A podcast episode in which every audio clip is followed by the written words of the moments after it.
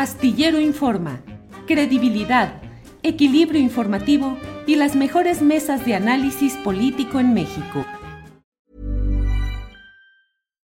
Millions of people have lost weight with personalized plans from Noom, like Evan, who can't stand salads and still lost 50 pounds.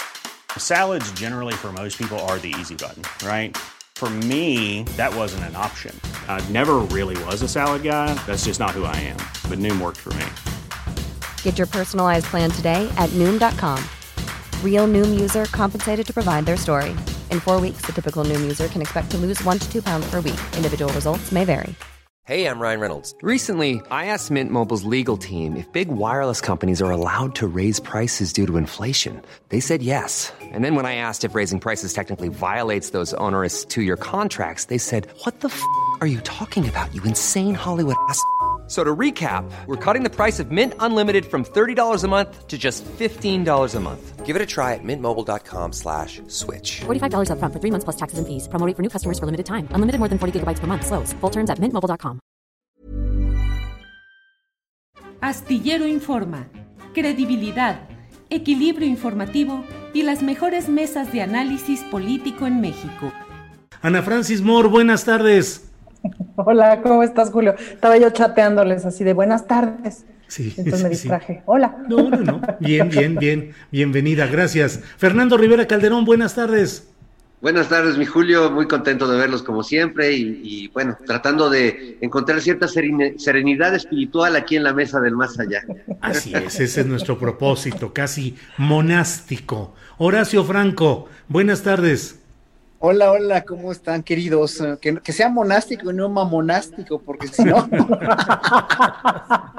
Pues sí, ese riesgo corremos, ese riesgo corremos. Gracias. Ana Francis Moore, ¿qué opinas de del tema que está ahorita calientito del video que dio a conocer Carlos Loret de Mola en Latinus referente a un hermano del eh, presidente de la República recibiendo dinero en un esquema parecido al que se tuvo eh, pues un año atrás casi con Pío López Obrador. ¿Qué opinas, por favor, Ana Francis? Pues lo primero es hacerle un anuncio a la parentela de López Obrador y decirles, oigan, si les hablan para darles un dinero en un cuarto cerrado, no sé qué, no vayan, no mames, o sea, los van a grabar, pues no sean tarados, pues, ¿no? Punto número uno. Punto número dos, bueno, la cantidad que son 150 mil pesotes, que nada despreciables, Julio, si hay funciones que no los gano, pero, pero son 150 mil pesos, pues, ¿no? O sea, sí es un poquito como un asunto ridículo. Por otro lado, me llamó mucho la atención esta declaración del presidente de hace cinco años que no veo a mi hermano. Em, y entonces, el otro día, justo en una, en una clase de la maestría, discutía yo sobre el asunto de la familia, pensando en cómo el presidente ha defendido esta idea de la familia y la familia y la familia. Y de cómo, pensando, la verdad es que para mí mi familia es un gran apoyo, no solamente a mi familia con la que vivo, sino eh, mis hermanas, etcétera, son un gran apoyo para mi vida, etcétera. Un poquito de lo que sé de ustedes, yo sé que la, la familia que hace el pollito con sus hijos es bien bonita, es muy hermoso ver al pollito de papá, de que es un buen papá, etcétera, etcétera. Y pues he ido creciendo con él, entonces ha sido bonito ver ese proceso. Sé un poquito de la familia de Horacio porque conozco a su cuñado, porque también es mi doctor y nos ponen las mismas cintitas cuando nos madreamos. Y me cuenta, vinieron Horacio y Arturo a cenar a la casa y no sé qué me explicó. Y un poquito sé de tu familia, pues por lo que publicas, Julio, de tu reciente aniversario, etcétera. En fin, de cómo nuestras familias o nuestros sistemas familiares nos han apoyado para que, eh, para que seamos quienes somos, para que estemos donde estemos, para que hagamos lo que hagamos y podamos salir con una sonrisa al mundo. Pero también por ahí me acabo de enterar de este dato de que la violación equiparada, que es un delito que ha subido mucho en la pandemia, la violación equiparada es cuando te viola alguien y tú no te das cuenta porque estás bajo los influjos del alcohol, de, la- de una droga o no tienes capacidad para darte cuenta, etcétera. Y la mayor parte de estos delitos son cometidos por familiares adentro de tu casa. Entonces, la familia puede ser un infierno o puede ser una cosa muy hermosa, pero la familia per se no es nada más que aquello que construyamos. Entonces pensaba yo, míralo, este señor tan clavado con su familia, tan clavado con el concepto de familia que Andrés Manuel nos lo ha dicho muchas veces, es decir, sí, la familia como un receptáculo también de una idea política, de una idea de cuidado, etcétera, etcétera. pero al mismo tiempo no se habla con su hermano desde hace cinco años y yo sí quisiera saber ese chisme y no nos lo va a contar y entonces me muerdo mis uñas. Por otro lado, es francamente ridícula la, como la salida de Loret de Mola con este asunto, pues. Las diferencias de, de, lo que estamos hablando son abismales, ¿no? Y si le rascas a mi papá, Julio, que en paz descanse, yo creo que no pagó impuestos como 15 años. Entonces, pues una cosa son las familias, una cosa son los parientes, y pues usar esto de ataque, bueno, pues está bien. O sea, yo casi que hasta me tranquilizo, digo, bueno, si ese es el video, si ese es el video escándalo que tienen del presidente, ok. Bienvenido. Bienvenido, venga. Bien. Horacio Franco, ¿qué opinas sobre este tema, por favor? Híjole, es que son muchas aristas políticas aquí. Sí. Son, eh, no es una investigación como tal, o sea, a mí me, es una filtración me parece, me parece que se quiera, me parece erróneo que se quiera manifestar como una investigación, ¿no?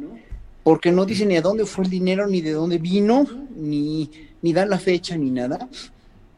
O sea, una investigación de un portal serio tiene que incluir todos esos datos, ¿no? O sea, aquí no hay datos, aquí nada más hay el evidente deseo de tirarle. Ahora, ¿de quién viene el evidente deseo de tirarle? De Latinus, que es Madrazo, de Latinus, que es Lore de Mola, de, de, de este, del, del diputado, del senador eh, por Chiapas, de, de este, no sé. Manuel Velasco Cuello, ex gobernador. De, de, Velasco Cuello, del Partido Verde, esta cosa que dicen que, es un partido que pues, es el Partido Verde, un partido que se llama Verde, que ni es verde ni es partido, creo yo. Bueno, sí es partido, pero eh, ¿de quién viene todo esto? O sea, ¿cuál? Y, sobre todo, pues de la ya inminente, aunque no queramos verlo así, aunque no sea sano hablarlo así de la sucesión presidencial, ¿no? ¿De quién se va a quedar? ¿No? ¿De quién le va a tirar a quién? De si Monreal o no Monreal, de Velasco o no Velasco, de, de, de, de, de Loret mismo que se quiere este, curar en salud de, lo, de la audiencia que le viene el lunes.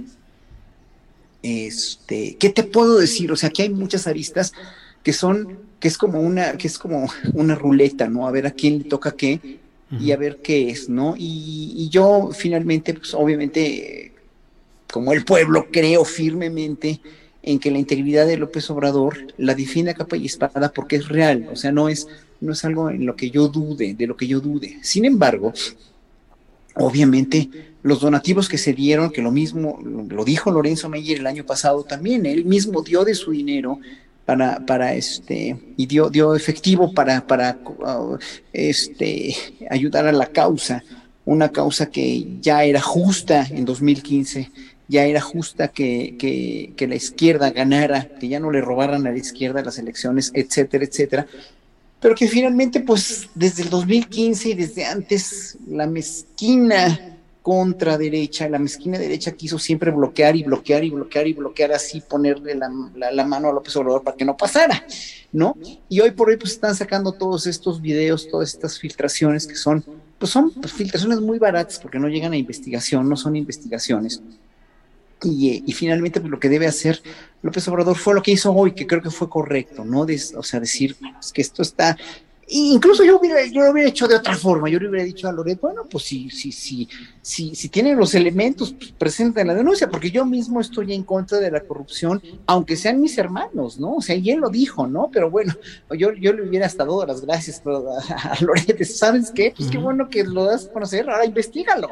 Pero no creo que haya, este, no creo que haya este, los elementos suficientes para investigar una cosa que finalmente es, fue una cosa, pues sí, casual, una cosa de, que no, no, no, debería, o sea, no debería ser así por, por el dinero en efectivo que implica, pero que finalmente, pues, cuánto no robaron también en, el, en las cuestiones electorales los partidos los sexenios pasados, ¿no? Así que aquí que, que, el que tire la primera piedra, el que esté libre de pecado, que tire la primera piedra, yo creo que es una cuestión que tiene muchas aristas y vericuetos políticos, que es lo que más me da, realmente me causa asco. Bien, gracias Horacio. Fernando Rivera Calderón, ¿qué opinas sobre este episodio videograbado? Eh, bueno, pues nunca es agradable ver estas cosas, sobre todo eh, yo lo lamento mucho porque también tengo un caso familiar eh, muy cercano de un personaje en mi familia que pues lleva el dinero así cargando al banco y sale del dinero del banco con el dinero así y hace cheques todavía y le digo, oye, ya, maestro, existen las transferencias electrónicas desde hace mucho tiempo, o sea, qué necesidad de estar este, prestándose a, todo esto que, que hemos visto reiteradamente de dar, obviamente, la lana así, para que se vea en fajos. es una cosa tan teatral, ¿no? Este, Ana lo sabe perfecto.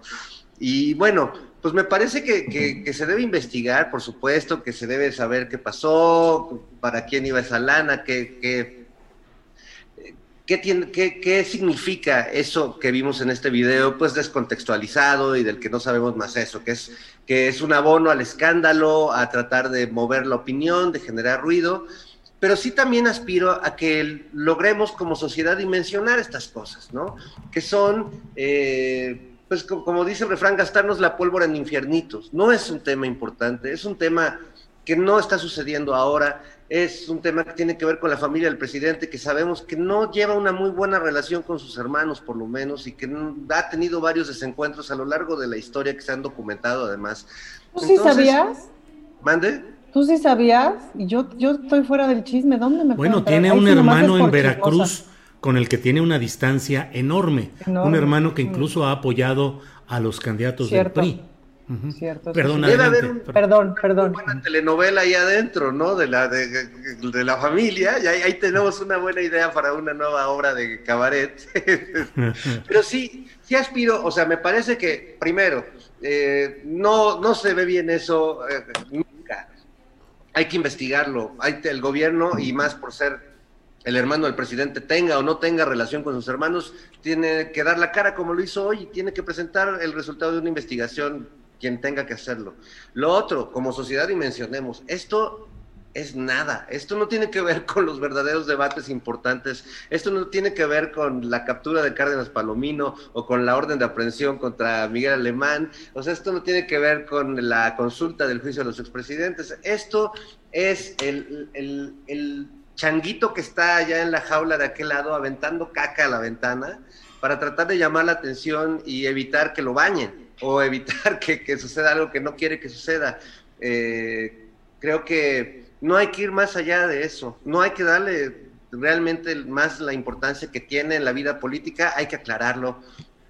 A mí me queda claro que, no, no es que él, le esté llevando esas lanitas al presidente para que se haga rico, ¿verdad? O sea, no, o sea, dimensionemos los, niveles de, crímenes o delitos que estamos juzgando en, Andorra, en, las islas de este, Caimán, cuando aquí pues se trata de otra cosa, se trata de ruido, eh, que espero que se aclare, que si hay algún delito que, se juzgue, que se castigue, pero no nos distraigamos de lo esencial, básicamente es lo que pienso.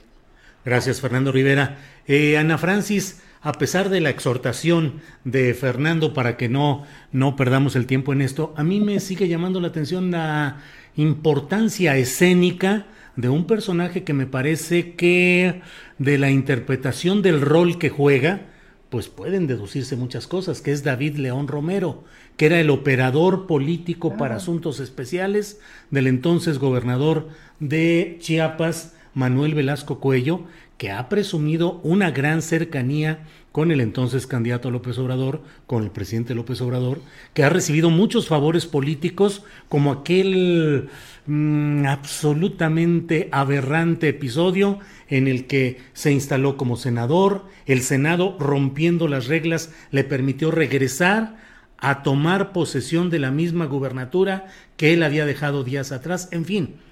Y luego este personaje, David León Romero, es quien aparece en las dos ocasiones. Y en ambos casos se habla pues de sumas, de cuentas pendientes, de agregados, de lo que falta, de lo que sobra, y por otra parte, David León Romero luego tuvo un papel relevantísimo. Fue coordinador de logística del presidente electo López Obrador, fue coordinador de protección civil e iba a ser el director de la empresa dedicada a la compra de medicinas y de vacunas del gobierno mexicano. ¿Qué opinas del papel escénico y qué significado puede tener David León Romero? Ana Francis. Fíjate que una vez me contaron una historia que por supuesto no sé si es verdad y no sé si es solo historia, de Córdoba Montoya, de cuando los inicios de Salinas de Gortari, en donde hubo una reunión con una serie de personajes de la política, empresarios, etcétera, etcétera. Y entonces, en ese momento, el presidente Salinas pidió una serie de cosas y los personajes estos le empezaron a armar de jamón para decir que no, que sí, que no, que esto, que lo otro. Y entonces entró Córdoba Montoya al salón y a cada uno le repartió un foldercito. Y entonces la historia es que todo el mundo vio su foldercito y dijo, por supuesto que sí, señor presidente. Es decir, les dejó claro que tenían cositas, que tenían colita que les pisaran y que él tenía los foldercitos en donde estaba perfectamente bien detallado la colita que les pisara. Ahora, este tipo, este tipo de personajes pues están siempre presentes en la política mexicana y claro que hay que observarlos. Lo que pasa es que no salen a la luz, ¿no? Siempre son la mano que mece la cuna. Y por supuesto que tienen que ser observados. Hace unas semanas Hernán Gómez escribió este artículo sobre los sobre los ¿no? este, en, justamente en, en, en, la oreja del presidente en la oreja de la doctora Sheinbaum, etcétera, y como, como este tipo de personajes que tejen hilos detrás. Ahora, hay unos personajes que son los cabilderos, ¿no? Que esos personajes pues existen en la política del mundo y que tienen todo el sentido del mundo, es que tienen todo el sentido, es decir, estos personajes que van y van negociando cosas y que no necesariamente son los que dan la cara, para que luego llegue quien da la cara y termine la negociación, pues, ¿no? Pero en el caso del presidente López Obrador, la verdad es que lo hemos visto muy cabildero de sí mismo, es decir, sí lo hemos visto muy negociador de sí mismo y con, con pocos personajes así detrás, o, o, de pronto se han querido identificar algunos y tal, pero la verdad es que se los ha ido zafando así, pues, cuando, cuando llega el chisme. Entonces, creo que estamos ante un operador, ante un operador con el que hay que tener cuidado y ante un operador al que hay que tenerle el ojo bien puesto, sabiendo cómo juegan estos operadores. Es decir, es un juego que se inventó hace mucho que tiene que ver con yo te tengo tu foldercito, pues, ¿no? Y lo voy a usar y me queda claro que este video es parte de un foldercito, pues, ¿no? Este video es de 2015 y luego me parece que Loret declara que lo tiene desde hace un año. Bueno, ¿por qué lo sacas ahorita? ¿Pero es un folder hacia el presidente López Obrador? Pues no lo sabemos, ¿no? No lo sabemos. ¿O es un folder hacia quién? Vale la pena preguntárselo. Es decir, no veo que al presidente le vaya a afectar, la verdad. No veo que le vaya a afectar mayor cosa. Eh, pero entonces valdría la pena preguntarse, ¿es un folder hacia quién? Pero de que hay personajes con foldercitos yendo este, eh, haciendo la visita de los palacios, me queda claro que los hay. Gracias, Ana Francis. con que no sean foldercitos como los de Silvano Orioles ahí en su banquito. sí, sí, sí. Oye, no seas desgraciado, ¿no? Qué, poca conmiseración y, este, tienes con el pobre hombre que estuvo ahí en el frío. En sí, en su banquito verde, que es ya todo un emblema. Horacio Franco, el escenario en el cual se produce la irrupción de este video es un escenario muy complicado. Silvano, queriéndose convertir en el eh, denunciante de las distorsiones del sistema político, cuando él es justamente una de las expresiones más depuradas de lo peor de ese sistema. Eh, Cárdenas Palomino, detenido. Mm, el careo para este lunes de eh, Loret de Mola Mm, por la vía virtual y si es que lo acepta, si es que no, no eh, tiene algún pretexto o alguna coartada, eh, y la orden de aprehensión contra Miguel Alemán. Se está enturbiando el terreno y eso es lo que produce la aparición de este tipo de, de videograbaciones. ¿Crees que estamos entrando ya a un choque fuerte, más fuerte todavía de lo que hemos vivido entre las posturas de la 4T y las posturas de los poderes desplazados? Yo creo que sí, totalmente. Se las tienen guardaditas más. Ah, va a haber más videos, va a haber más filtraciones, va a haber Eh, obviamente cada vez va a haber menos eh, ética y mucho menos escrúpulos al tratar de seguir denostando y dando el golpe blando tan famoso, tan nombrado, ¿no? Eh, porque mientras obviamente vivimos nosotros en una realidad, ellos viven en otra, ¿no? Digo, basta ver el premio que le dio el rey de España a Krause también, ¿no? De eso se ha hablado muy poco, ¿no? independientemente de la calidad o no calidad de, o probidad de Krause, bueno, este, pasan muchas cosas, ¿no? Eh, la, expulsión de Daniel Izárraga, por ejemplo, son, son, son noticias que finalmente nos abruman y vienen directo al, corazón de la gente que estamos politizando o tratando de politizar un criterio nacional en, México, ¿no? Eh, y, menciono lo de Daniel Izarga porque finalmente aquí se ve, o sea, tanto que le achacan al observador que hay censura en los medios, ¿no? Por, por el hecho de que se defienda eh, en las mañaneras, que es su único foro para poder defenderse, eh, porque no tiene esos foros en la televisión abierta, ¿no? Para que vean que en El Salvador sí hay censura y sí hay censura muy, muy seria, ¿no? Para que expulsen a un periodista de esa envergadura, es evidentemente, habla muy mal de un mandatario, ¿no? Eh, pero bueno, hablando del golpe blando, se van a seguir dando, Julio. Yo creo que esto es una cuestión de tiempo nada más. Pensábamos que después de las elecciones y de la conformación de la Cámara de la Cámara de Diputados iba a haber una como meseta para ver qué pasa, pero no, porque finalmente siempre va a haber algo que eh, sacan en contra de López Obrador o, noticias falsas, etcétera, etcétera, y la cuestión de la de la de tratar de derrocarlo de una manera con con un golpe blando, que yo sí creo que sí es un este es una convicción de la de la derecha, ¿no?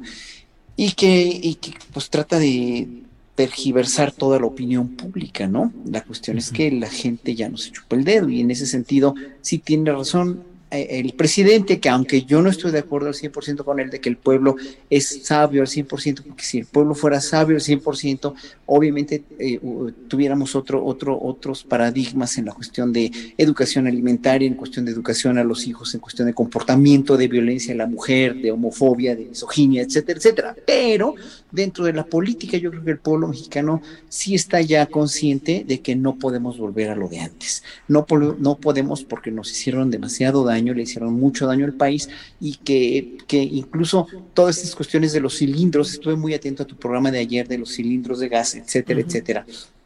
Yo creo que finalmente lo que quiere AMLO es cumplir absolutamente sus promesas. Y lo dijo, ¿no? En cuestión de los cilindros. Sí, pues no ha cumplido esa promesa, pues vamos a sacar los cilindros de gas para que la gente tenga eh, eh, una inflación, para que haya en México una inflación menor.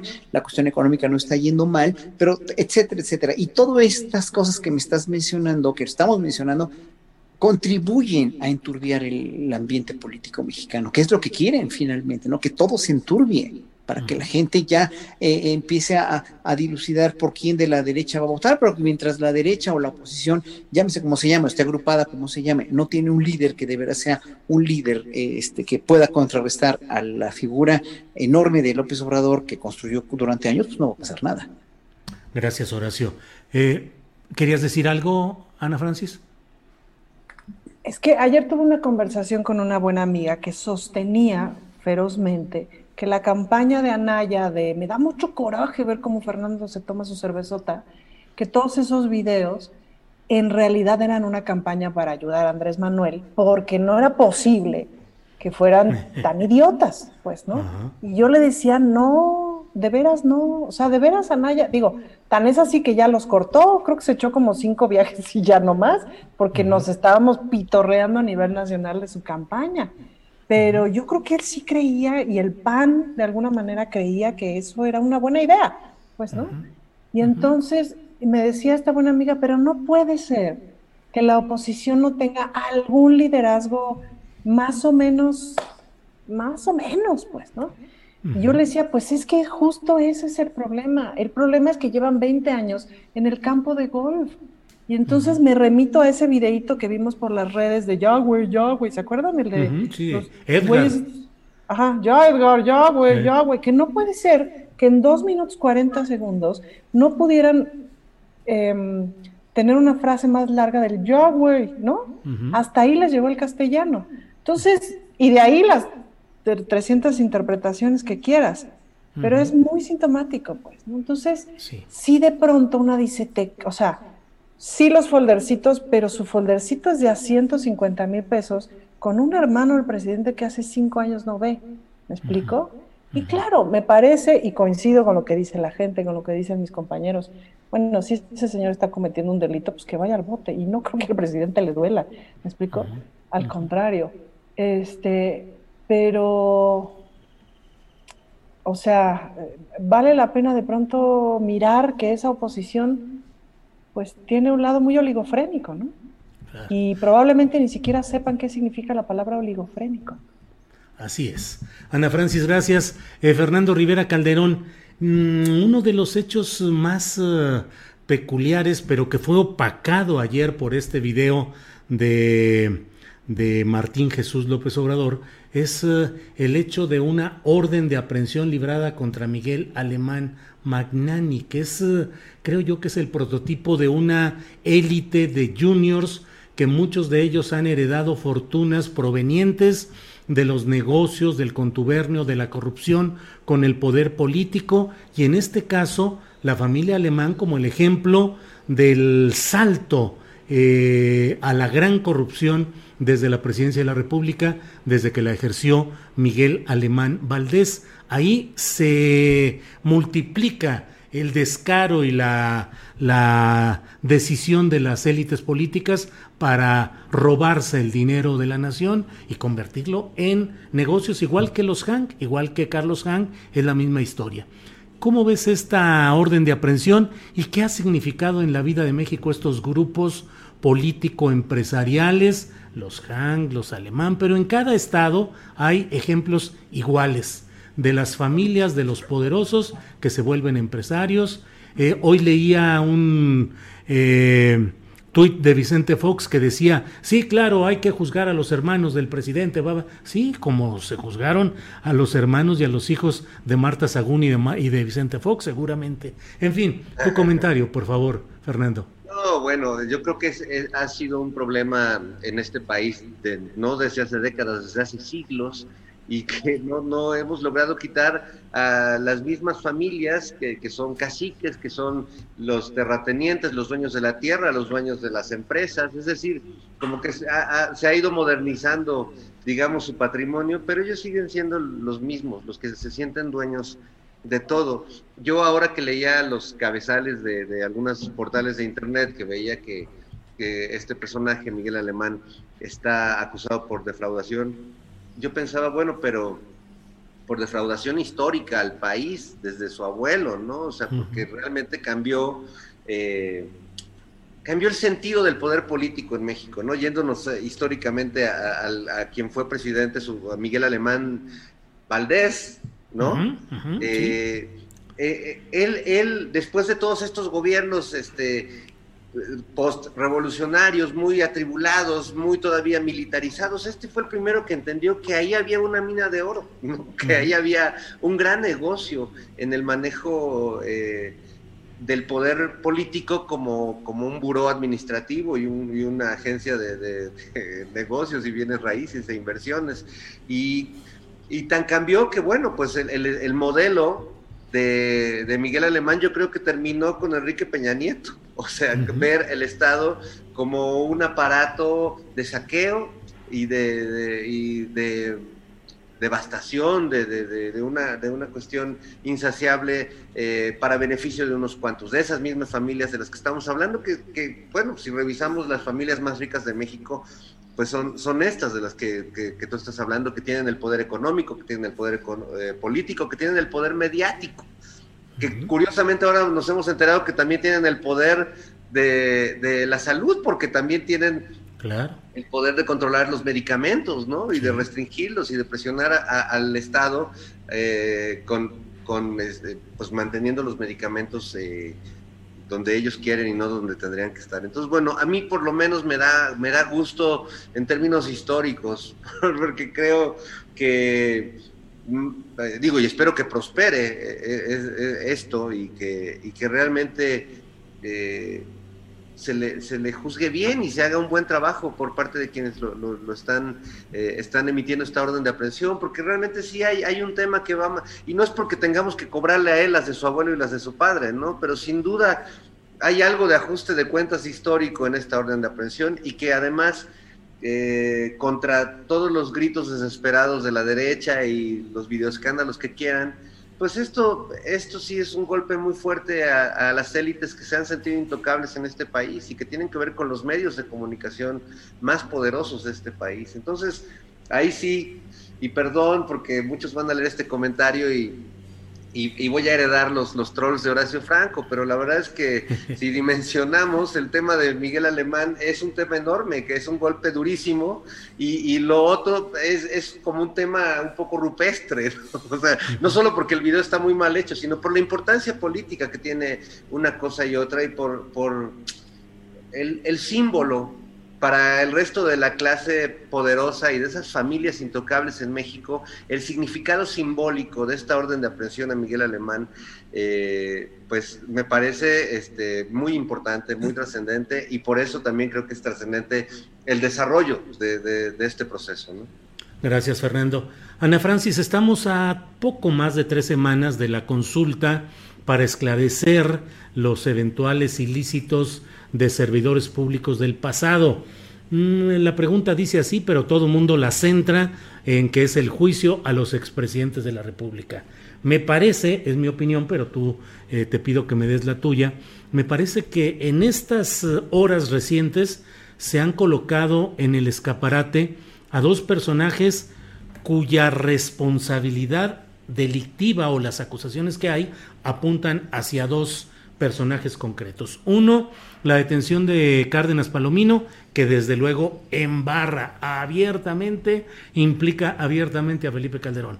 Y hoy es la primera, el primer secretario del gabinete peñista que está siendo eh, vinculado a proceso, que es Ildefonso Guajardo ya está desde luego en la cárcel Rosario Robles, que, era, que ocupó también dos secretarías, pero yo pienso que ahí hay otros eh, factores eh, más relacionados con una visión de izquierda y de traiciones políticas y grupales, pero hoy se da el primer golpe, creo yo, a la estructura que acompañó a Enrique Peña Nieto.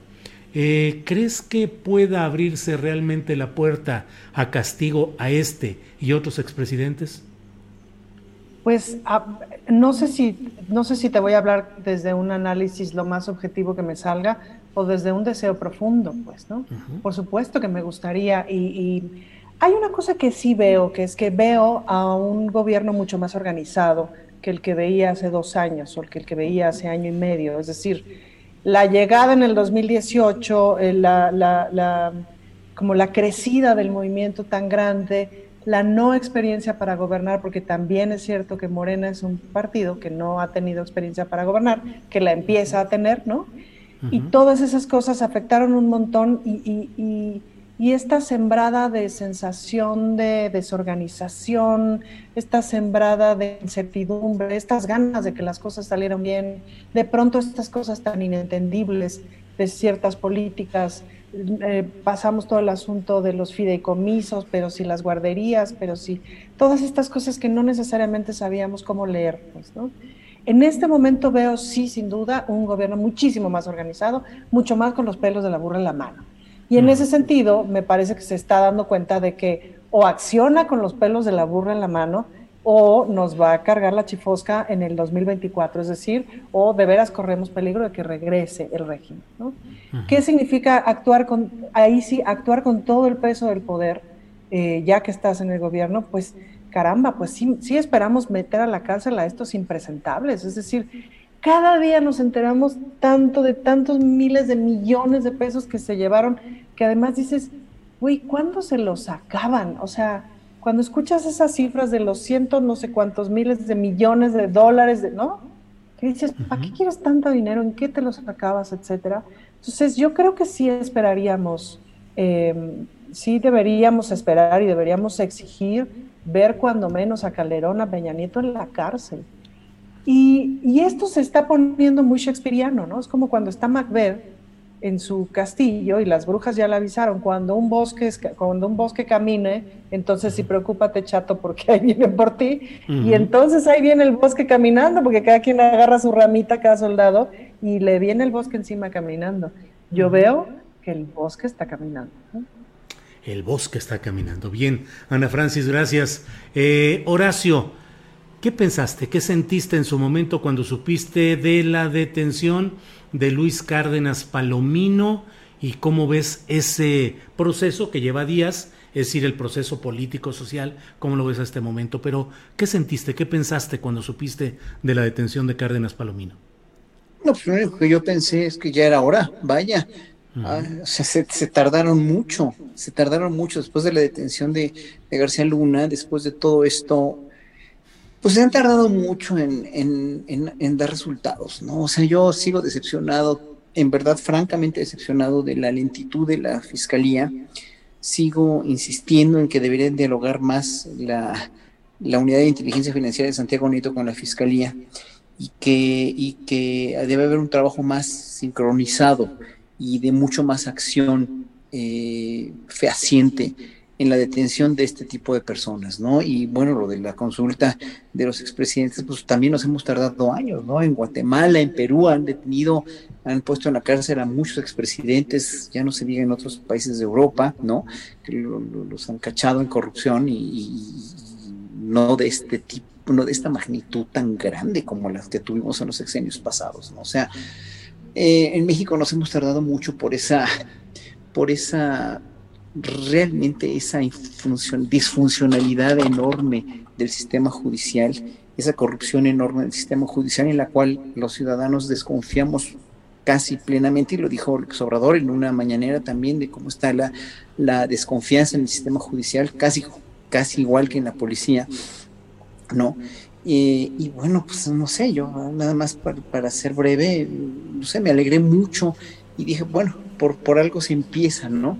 Pero ya llevamos tres años de empezado, o sea, por algo se empieza, ya son tres años en los que debía haber puesto el fiscal Gertz Manero a mucha más gente en la cárcel, he hecho mucho más, procesos mucho más diligentes, nada más digo eso. Gracias, Horacio. Fernando Rivera, con lo que nos dice Horacio, me pregunto, ¿cómo va entonces la 4T? ¿Cómo la sientes a estas alturas?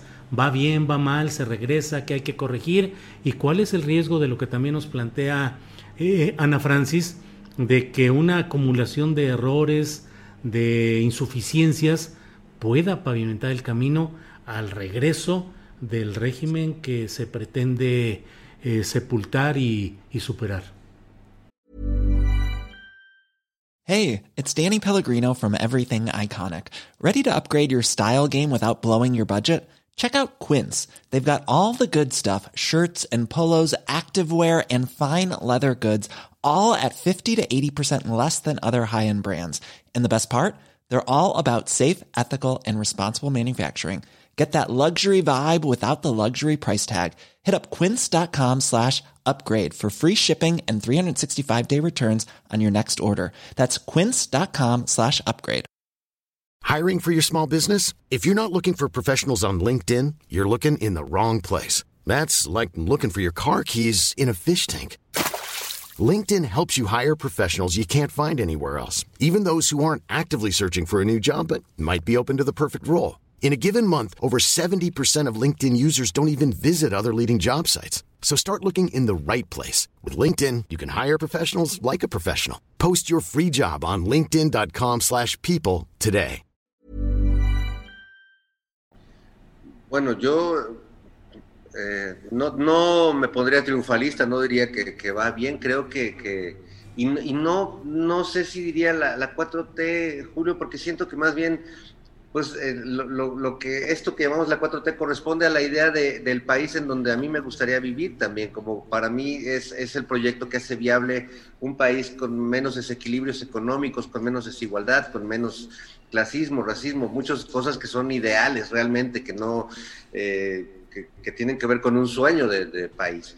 Yo creo que el presidente, su equipo cercano, muchas personas que, creemos en su proyecto de país y que empujamos desde diversas eh, trincheras esto, pues estamos atravesando una tempestad. O sea, yo veo que hay una tempestad, que hay una gran turbulencia. Si fuéramos en un avión, pues es el momento en el que empiezan a, caerse las, algunas maletas, ¿no? Y algunas, y, no faltan los agoreros de la catástrofe, porque bueno, finalmente el país eh, estaba en una situación que no podía ser peor. O sea, ¿no? Que, que la noticia de cada día era una nueva narcofosa encontrada, eh, un nuevo comando, sea del narco o del mismo ejército ejecutando estudiantes por error, daños colaterales, o sea, eh, yo, todas todos mm, colegas, incluso amigos, caricaturistas que hablan de esta militarización en, la era de la 4T, me, parece que hay, hay un, es hasta ridículo escucharlos. Cuando vivimos en carne propia todos la militarización en tiempos de Felipe Calderón, cuando a mí me tocó yendo a Acapulco, un retén donde los militares encañonaron a mis hijos chiquitos de seis años, o sea, cuando eso vivíamos todos los días y cualquiera era sujeto a ser detenido no solo por los narcos o por los delincuentes, sino por la policía y las tropas del ejército. Que no se ha acabado. No, pues no, pues es que está tremendo. Está tremendo salir de todo eso. Yo creo que hay una gran turbulencia. Creo que hay muchos agoreros del desencanto de decir, ya ven, no pudieron. Regrésenos el país para seguirlo destruyendo a gusto. ¿No? Regrésenos al país para seguir robando a gusto. Al fin que esto no tiene salida. Este tipo quedó claro que era un loco, que era un iluso, que era un mesías, que quería salvar a todos. Pues no, yo creo que, que sí hay una oportunidad de, no de salvar al país ni de redimirlo en términos religiosos, no, de encontrar una mejor manera de convivir todos los Méxicos que somos eh, menos desigual, menos eh, ingrata y cruel hacia las clases más, eh, más pobres, ¿no? Entonces, en ese sentido, pues yo creo que ha habido avances increíbles que no se quieren ver, que no se quieren, de los que no se quiere hablar en la televisión, de los que no se quiere hablar en la radio, que ha habido avances en la cultura, que la misma comunidad cultural, colegas muy queridos, no quieren ver y siguen insistiendo en que la cultura está valiendo madre cuando hay comunidades donde no llegaba nada y ahora hay orquestas y hay artistas y hay teatro y hay, es decir, también eh, creo que estamos viviendo como parte de esa tormenta y de esa tempestad, pues una gran manipulación de la información que sí nos puede llevar a, eh, pues a, perder el país, a perder este proyecto, este proyecto, pues sí de idealistas, sí de soñadores, sí de personas que creo que queremos un mejor futuro para todos, no nomás para mí y los míos, ¿no? Para todos, para todos.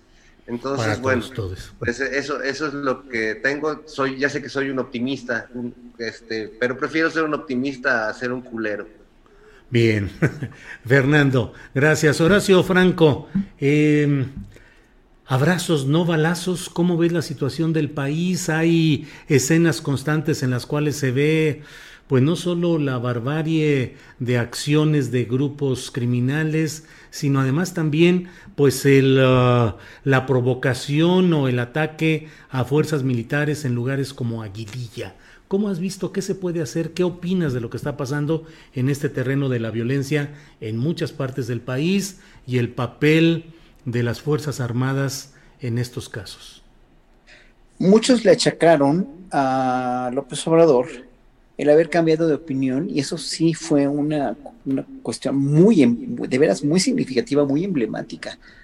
De en campaña haber dicho que el ejército no, que no a la militarización de, México, ¿no? Como, como en tiempos de Calderón. Pero imaginémonos para haber cambiado de giro de pensamiento tan radicalmente lo que, de lo que no se debió haber enterado el hombre cuando entró al poder. O sea, si nosotros veíamos, vimos con Calderón, con el gobierno de Calderón en su absurda guerra contra el narco, que nunca, nunca, este, nunca dio ningún fruto positivo, vimos un desmadre, vimos un convertirse a México en un campo minado, en un, en un campo sitiado, en un campo de muerte, ¿no? Por haber abierto esa cloaca. Y cuando llega, eh, con Peña Nieto siguió obviamente y se normalizó, dijéramos, ¿no? Se normalizó la violencia y pues ahora sí que ya nos volvimos los ciudadanos indolentes a tanto crimen, a tanta muerte, a tanta fosa común, a tanta a tanto, ya nos, nos hicimos la idea de que así era. Eso es lo más patético, ¿no? Creo yo. López Obrador, en su campaña, dice no a la militarización Imagínense un hombre con la experiencia política de López Obrador, que es mucha, de lo que no se debió haber enterado cuando, cuando, cuando llega al poder y dijo, no, pues Guardia Nacional. O sea, sí, o sea, no nos queda de otra, porque si no, de veras nos van a, o sea, van a tomar el país. Obviamente, ¿no? Va, o va a pasar, o sea, va a, va a seguir pasando esto al cuadrado, sobre todo porque tengo tanta gente en contra del crimen organizado. Entonces, sí, o sea, la campaña de abrazos no balazos está muy bien, pero, pero tiene que estar sustentada por una, por una Guardia Nacional que esté vigilando las cosas, ¿no? Y que esperemos podamos tener fe en esta Guardia Nacional que va a ser finalmente su papel mucho más decorosamente y mucho menos corruptamente de lo que lo hacía la Policía Federal que esperemos que sí haya, haya mejores incentivos económicos para ellos, mejores cuestiones de cuarteles que les están dando, etcétera, etcétera. O sea, y, junto con el, con, el ejército, yo creo que no les quedó de otra. ¿eh? La verdad, yo creo que la situación sí estaba tan mal, tan mal. Mira, a ti te lo dijo Fernando, te lo dijo Calderón, tú me lo dijiste el día que te dijo Calderón que en este país no gobernaba él, sino el narco, ¿no? Bueno, yo creo que López Obrador también vio mucho de eso, vio toda esta, esta cuestión de que es, que es que no puede seguir siendo esto ya así, ¿no? Y, no tuvo otra más que recurrir a la Guardia Nacional y a, sí, una militarización que no ha sido yo no he visto que haya sido excesiva, ¿no? No, no, no, no, no, este, no se ha incurrido en, en, una, en una militarización a la, como podría ser la de un país como Argentina o, o como una dictadura militar eh, porque no es dictadura, están, están tratando de que el ejército y la Guardia Nacional estén salvaguardando precisamente la integridad de lugares como Aguililla, o como, que no les está saliendo al 100%, pues no, porque estaban infestados hasta el full, como Guanajuato, ¿no? Como, como, como Michoacán, ¿no? De, de, de narcos y de gente del crimen organizado que estaba ya en verdad eran, eran tierras sin ley, pues, ¿no? ¿Qué, haces cuando hay tierras así sin ley? Está, está muy difícil, ¿eh? ¿no? No, no creo que sea nada fácil. Yo no quisiera estar en los zapatos en la cuestión de seguridad y de esta cuestión de López Obrador, ¿no? Horacio, gracias. Eh, Ana Francis, hagamos, digo, para estar en, en la tonalidad adecuada, ¿qué te parece si hacemos un ejercicio un poco, no sé si teatral, narrativo o imaginativo? Si estuvieses este lunes en el careo que está preparado entre Carlos Doré de Mola y Laura Barranco y Juan Manuel Magaña, ¿tú qué le preguntarías? ¿Qué te gustaría saber? ¿Qué es lo que le dirías a un personaje eh, como Loret de Mola? Uf, ¿qué le preguntaría? Bueno, suponiendo que tuviera que contestar la verdad, ¿quién te paga? Así. Ahorita, ¿quién te paga? Y bueno, y si me pudieses decir y establecer y desglosar en un Excel por años quién te ha pagado, sería interesante. ¿Qué ha sido, cuál ha sido la, la aportación de ese tipo de periodismo para una realidad nacional? Yo en alguna ocasión escuché al propio López Obrador platicar en privado cómo los medios de comunicación se habían convertido en el principal eh, muro de obstáculo para el proceso democrático del país que más allá de la fuerza pues del crimen organizado, de los empresarios, de los partidos de oposición, quien había envenenado y había eh, dificultado el avance y el proceso democrático del país eran los medios de comunicación. ¿A quiénes sentarías tú en un banquillo de acusados? Bueno, sentaría sin duda a las dos empresas televisoras y te hago un paralelismo con lo que ha pasado, por ejemplo, con el cine y con las series mexicanas. Y lo dijo Salma Hayek, que no es ninguna tonta, a la hora que estrena Monarca, dice, nos ha costado mucho trabajo porque en el mundo estaban pasando unas cosas en términos de la dramaturgia, de la escritura, del oficio de hacer televisión, y en México estaban haciendo mierda, porque las telenovelas mexicanas fueron muy buenas y los últimos 30 años han sido mierda. Y en la mierda, pues haces mierda y te acostumbras a ejercitar la mierda. Y entonces ahí tienes hordas de escritores, hordas de actores, actrices, de directores, etcétera, haciendo mierda. Cuando quieren hacer una buena cosa, bueno, hay que empezar a ejercitar el músculo. Y por eso las series mexicanas ahí van, pero ni que ver de pronto con el nivel de otros lugares en el mundo. Los guiones, por ejemplo, es muy claro. ¿no? Entonces, un poco lo mismo pasa con el, con el no con el, eh, eh, este, o sea, un poco lo mismo pasa de ese lado. Aquí en Santander, en el, en, el banquillo de los acusados, híjole, pues al Tigre Azcárraga de entrada lo sacaba de la tumba y le decían, no, señor, la televisión no tiene que trabajar para el Estado, pues, ¿no? este, No tiene que ser un brazo del presidente de la República, ¿no? Tiene que ser un brazo crítico, etcétera, etcétera. Y sentaría sin duda a los socios del dinero, porque ese es el problema, es decir, Em, el problema es que ahí se mueve un montón de dinero, pues, ¿no? Un montón de dinero de muchas maneras, pues, ¿no?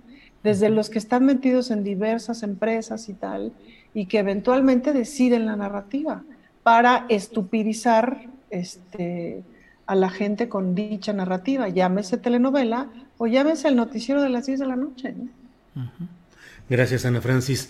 Eh, Fernando Rivera Calderón, ¿Qué tanto ha jugado un papel negativo, desastroso, ese humor blanco, entre comillas, que durante mucho tiempo se generó sobre todo en las televisiones eh, abiertas, en Televisa y en Televisión Azteca, un humor del pastelazo, del chistorete fácil y siempre eludiendo cualquier crítica política. ¿Qué ha sido el humor en las producciones, pues no sé, televisivas, cinematográficas, eh, de los últimos años.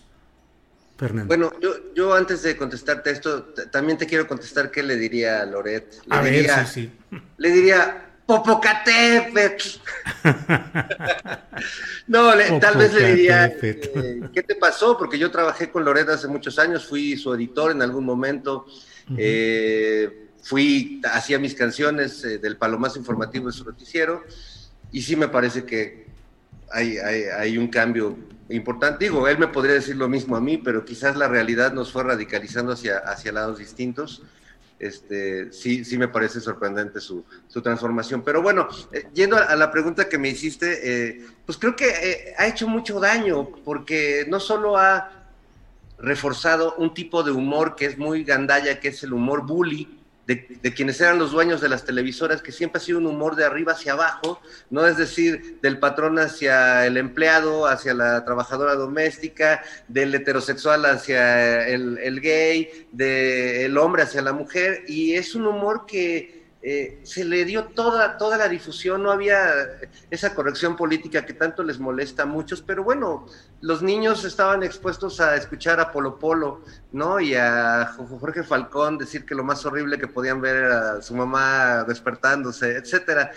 Parece como como que no es nada, pero creo que esos estereotipos que fueron reforzados desde ese humor de, Televisa, de TV Azteca, salvo algunas honrosas eh, excepciones, pues hizo mucho daño y ayudó, eh, ayudó a mantener eh, la inteligencia dormida, sobre todo yo creo que de los más jóvenes. Yo cuando, cuando he salido de México, sobre todo en Colombia y en Argentina, se sacan mucho de onda que, yo diga que el chavo del 8 me parecía este, infame, igual que todo lo que hacía Chespirito. Me dice, pero ¿por qué si era genial?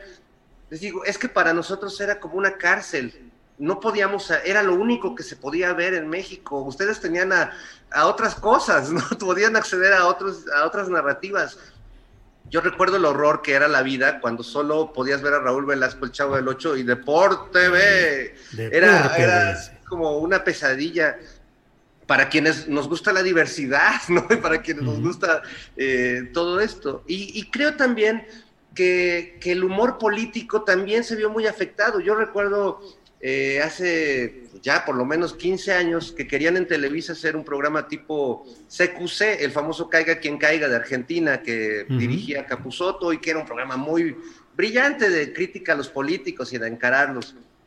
Y me llaman a mí un productor de Televisa para, evidentemente a mí siempre me contrataban como guionista, porque con este rostro pues no temían que no, que no fuera a llegar el rey. Entonces siempre decían, queremos un guionista. Me decían, ¿a quién sugieres de conductor? Y les decía, pues a mí. Me dice, no, no, no, no. Tenemos a Facundo, a, a, Broso, tenemos a Dal Ramones, tenemos a Eduardo Videgaray. Les digo, amigos, pues, ¿cómo les explico? No, o sea, ¿cómo? No, y, siguen en eso, siguen pensando que, que, que, o sea, tienen ese elenco, esa es la amplitud de su visión, y siguen haciendo eso en, sus medios con todos los millones que tienen. Me parece sorprendente que en, esta, en estos últimos tres años las cosas más propositivas de la televisión y de los medios mexicanos han salido de la tele y de la radio públicas. Y, no debería decirlo yo, pero, pero lo es. Y no, y no nomás lo pienso yo, y ha sido reconocido en muchos lados el papel de la tele pública, que me parece mucho más libre y mucho más eh, dispuesta a encarar los problemas reales que tenemos en la sociedad, que la tele privada que sigue en concursitos inocuos y en este, exatlones y maratones y pruebas de resistencia y de cocina que, que la verdad pues no, no, no nutren. Gracias Fernando.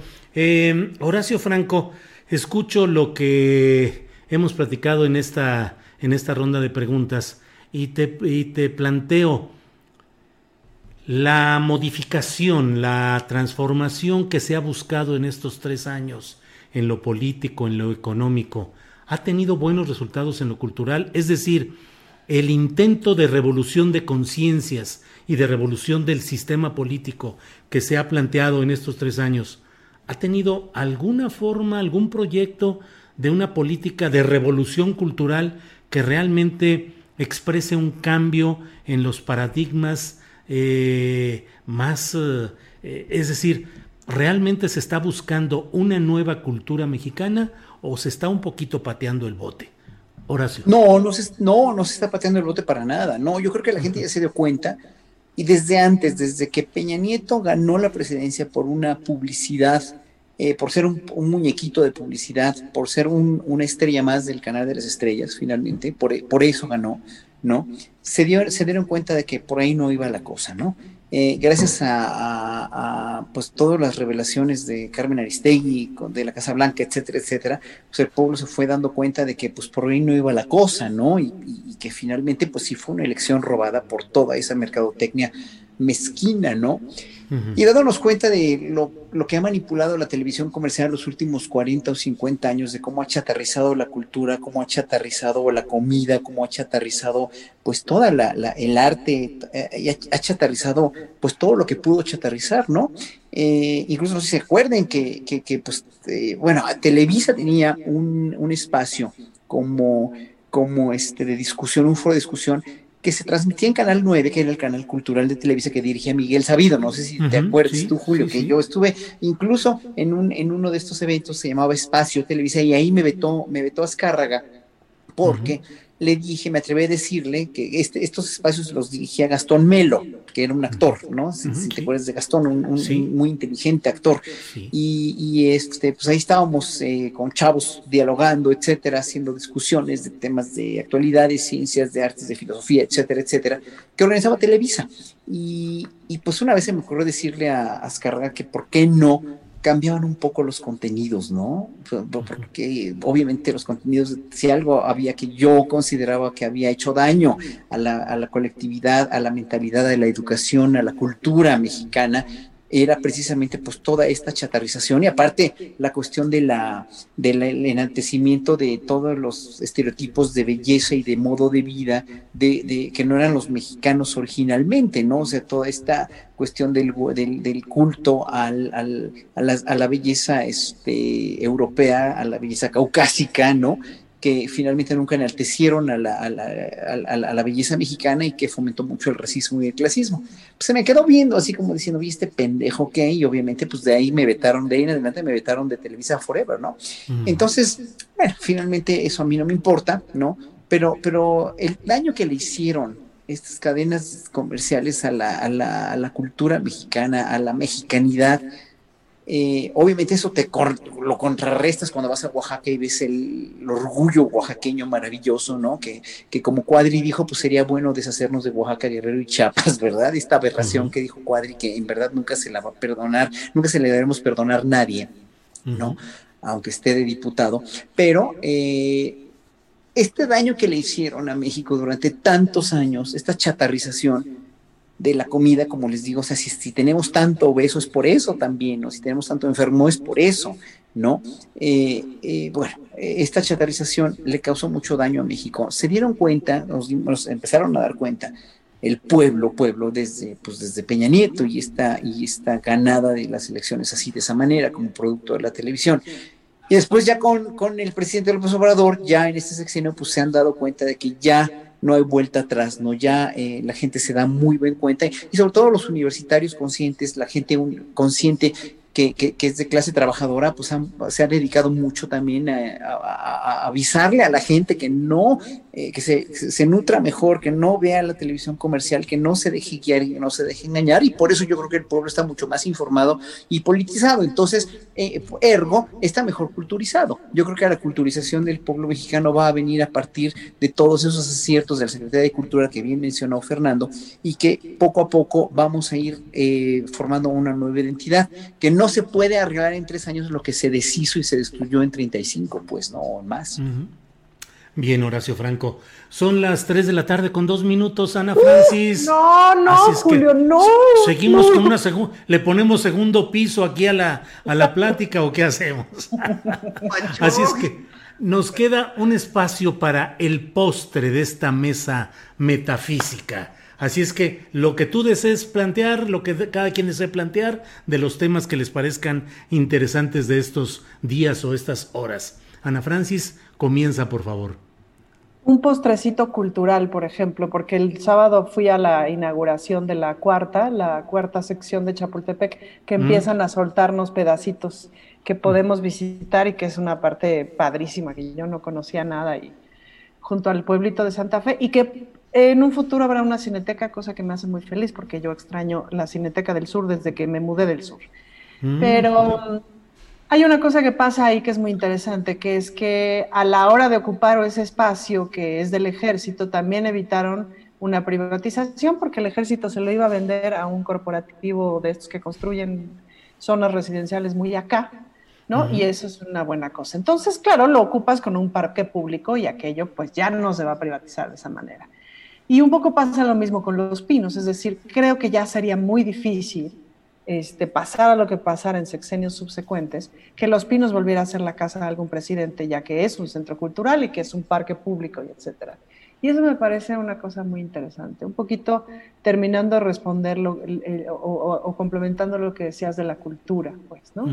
A mí lo de Los Pinos me pareció justamente una genialidad. Y luego cuando entré, y vi a un chavo, este, un chavo muy moreno con ocho piercings, siete tatuajes, los pelos morados, así, un chavo como de 18 años, y además era hablando muy amanerado y no sé qué, y él estaba dando el tour, ¿no? Y aquí tenemos la casa Miguel Alemán y aquí tenemos la casa, y decía, este muchacho jamás podría haber entrado a este pues lugar, mucho menos trabajar aquí.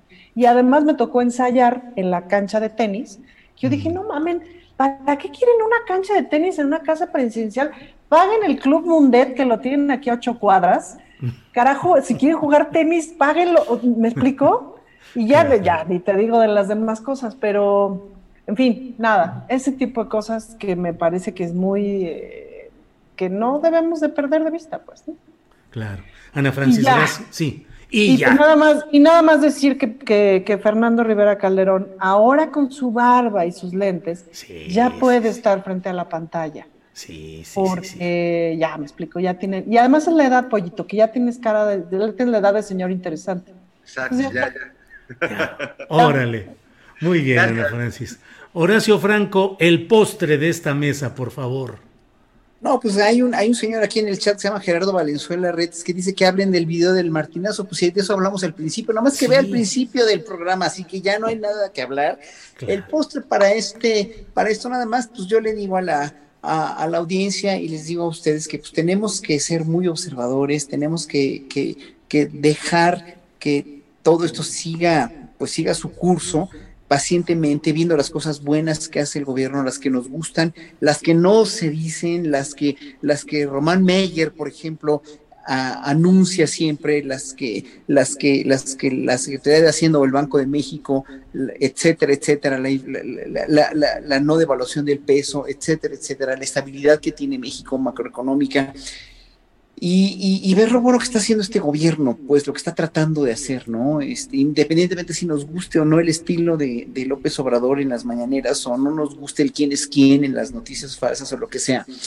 Eh, yo creo que todo tiene ahorita, tiene un, una, un, sino ya que tenemos que trazar nosotros junto con el gobierno y que no, en ese sentido, no podemos darle credibilidad a la gente que inventa noticias o que quiere este sensacionalismo de como el video del, del Martinazo, porque no es una investigación seria, no es una cuestión que, que pueda trascender como una investigación, a menos que lo, que sí, que lo investiguen, entonces que, que digan y además no le están echando la culpa al presidente, o sea, no es el, no es López Obrador, son sus hermanos, pues, ¿no? Y es su, su, prima Felipa.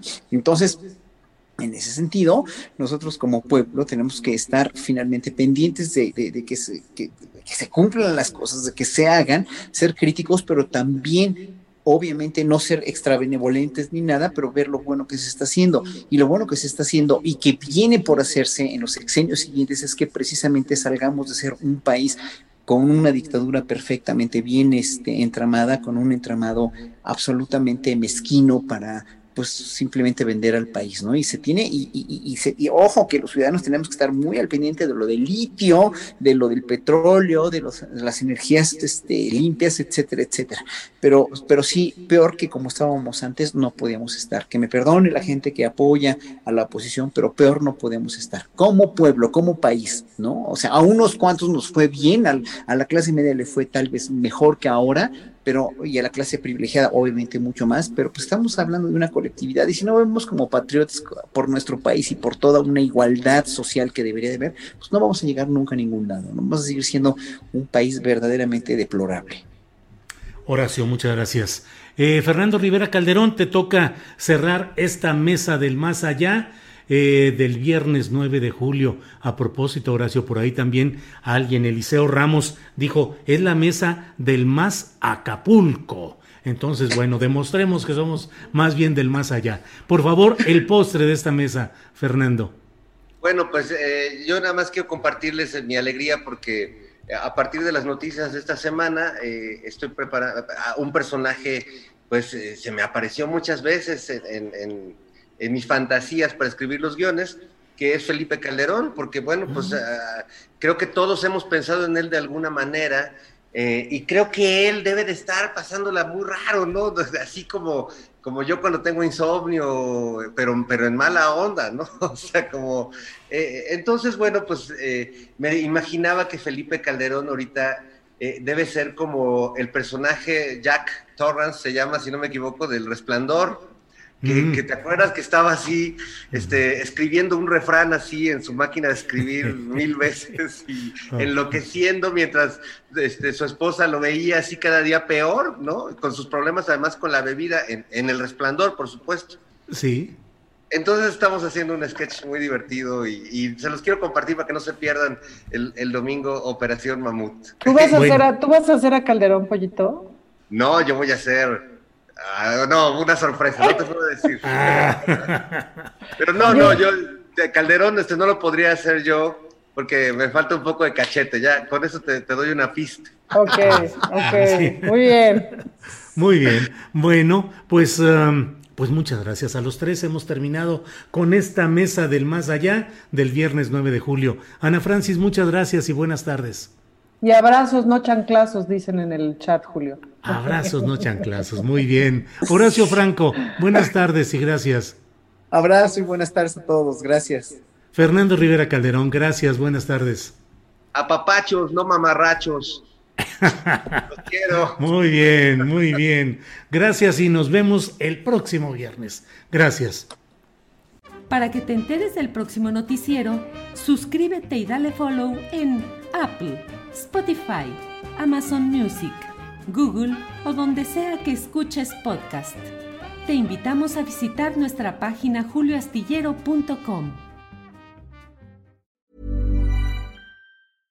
Imagine the softest sheets you've ever felt. Now imagine them getting even softer over time. That's what you'll feel with Bowl and Branch's organic cotton sheets. In a recent customer survey, 96% replied that Bowl and Branch sheets get softer with every wash. Start getting your best night's sleep in these sheets that get softer and softer for years to come. Try their sheets with a 30-night guarantee. Plus, get 15% off your first order at bowlandbranch.com. Code BUTTERY. Exclusions apply. See site for details.